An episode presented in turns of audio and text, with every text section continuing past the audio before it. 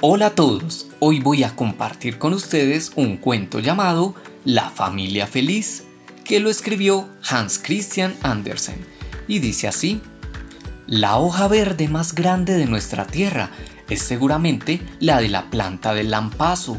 Si te la pones delante de la barriga, parece todo un delantal, y si en tiempo lluvioso te la colocas sobre la cabeza, es casi tan útil como un paraguas. Ya ves, si es enorme. Un lampazo nunca crece solo. Donde hay uno, seguro que hay muchos más. Es un goce para los ojos y toda esta magnificencia es alimento para los caracoles, los grandes caracoles blancos, que en tiempos pasados la gente elegante cocinaba y al comérselos exclamaban, ¡Ajá! ¡Qué buen sabor! Convencidas de que realmente era apetitoso pues como digo, aquellos caracoles se nutrían de las hojas del lampazo y por eso se sembraba tanto esta planta. Pues bien, había una vieja casa solariega en la que ya no se comían caracoles.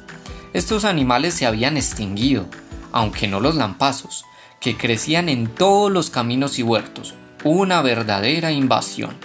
Era un auténtico bosque de lampazos, con alguno que otro manzano o ciruelo, pero por todo lo demás nadie habría podido suponer que aquella había sido antes un jardín. Todo eran lampazos, y entre ellos vivían los dos últimos y viejos caracoles. Ni ellos mismos sabían lo viejos que eran, pero se acordaban perfectamente de que habían sido muchos más, de que descendían de una familia oriunda de países extranjeros, y de que todo aquel bosque había sido plantado para ellos y los suyos. Nunca habían salido de sus linderos, pero no ignoraban que más allá había otras cosas en el mundo. Una sobre todo que se llamaba la casa señorial, donde ellos eran cocidos y vueltos de color negro, colocados en una fuente de plata, pero no tenían idea de lo que ocurriera después.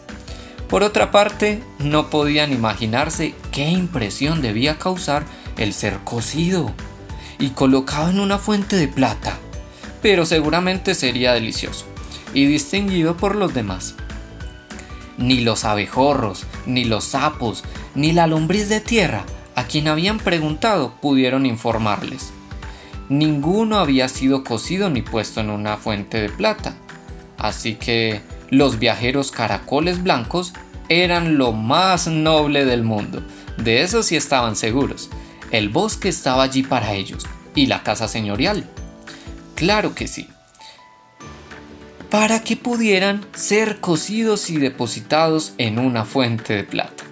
Ellos vivían muy solos y felices, y como no tenían descendencia, habían adoptado un caracolillo ordinario al que educaban como si hubiese sido su propio hijo.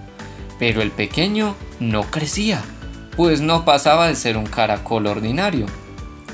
Sin embargo, los viejos, particularmente la madre, la madre caracola, creyó observar un día que este caracolillo se desarrollaba y pidió al padre que se fijara también.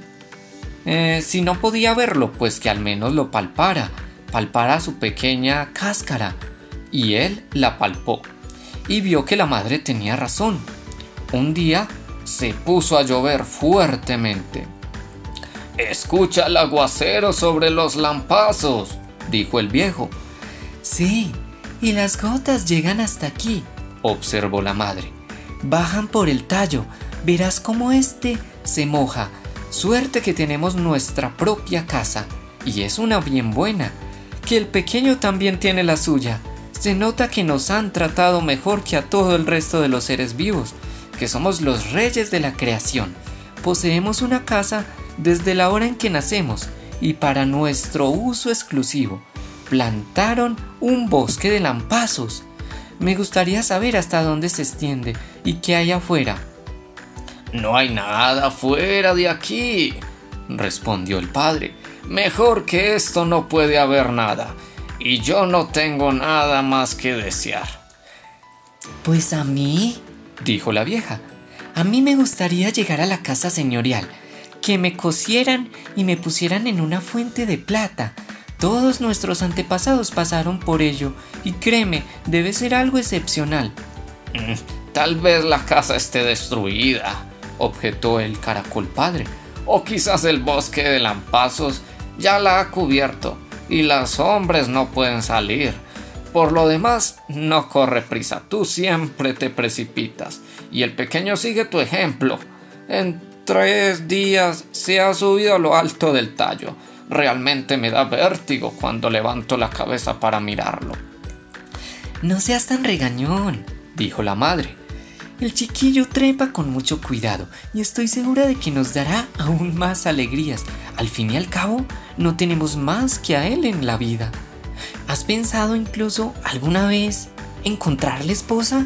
¿No crees que si nos adentrásemos eh, en la selva de Lampazos, tal vez encontraríamos alguna para, para él, alguna caracola de nuestra especie? Seguramente habrá por allí caracoles negros, dijo el viejo. Caracoles negros sin cáscara, pero pero son tan ordinarios y sin embargo son orgullosos. Pero podríamos encargarlo a las hormigas, que siempre corren de un lado para otro, como si tuviesen mucho que hacer. Seguramente encontrarán una mujer para no, para nuestro pequeño. Y yo conozco a la más hermosa de todas, dijo una de las hormigas. Pero, pero me temo que no haya nada que hacer, pues se trata de una reina. ¿Y eso qué importa? Dijeron los viejos tiene una casa. Eh, bueno, bueno, pues tiene un palacio, exclamó la hormiga. Un bellísimo palacio hormiguero con 700 corredores. Muchas gracias, dijo la madre. Nuestro hijo no va a ir a un nido de hormigas. Si no sabéis otra cosa mejor, lo encargaremos a los mosquitos blancos. Se vuelan, eh, se vuelven mm, a muchas distancias, eh, tanto si llueve como si hace sol, y ellos conocen el bosque de lampazos por dentro y por fuera. Eh, bueno, tenemos esposa para él, exclamaron los mosquitos. A cien pasos de hombre, en un zarzal, vive una caracolita con su propia casa. Es muy pequeñita, pero tiene la edad suficiente para casarse. Está a no más de 100 pasos del hombre de aquí. Muy bien, pues que venga, dijo la vieja. Eh, él posee un bosque de lampazos y ella un zarzal. Y enviaron a la señorita Caracola a ser buscada. Que, pues bueno, la, la caracolita invirtió ocho días en el viaje, pero ahí estuvo precisamente puntual y distinguida. Por ello pudo verse que pertenecía a la especie apropiada. Y así se celebró la boda. Seis luciérnagas alumbraron lo mejor que supieron y por lo demás todo discurrió sin alboroto, pues los viejos no soportaban algarabía ni bullicio. Madre Caracola pronunció un hermoso discurso, el padre no pudo ni hablar por causa de la emoción. Luego les dieron en herencia todo el bosque de lampazos y dijeron lo que habían dicho siempre, que era lo mejor del mundo y que si vivían honradamente, con respeto y se multiplicaban, ellos y sus hijos entrarían algún día en la casa señorial. Serían cocidos hasta quedar negros y los pondrían en una fuente de plata. Pues, terminando el discurso, los viejos se metieron en sus casas, de las cuales no volvieron ya a salir. Se durmieron definitivamente. La joven pareja reinó en el bosque y tuvo una numerosa descendencia, pero nadie los coció ni los puso en una fuente de plata, de lo cual concluyeron que la mansión señorial se había hundido y que en el mundo se había extinguido el género humano y como nadie lo dijo, la cosa debía ser verdad.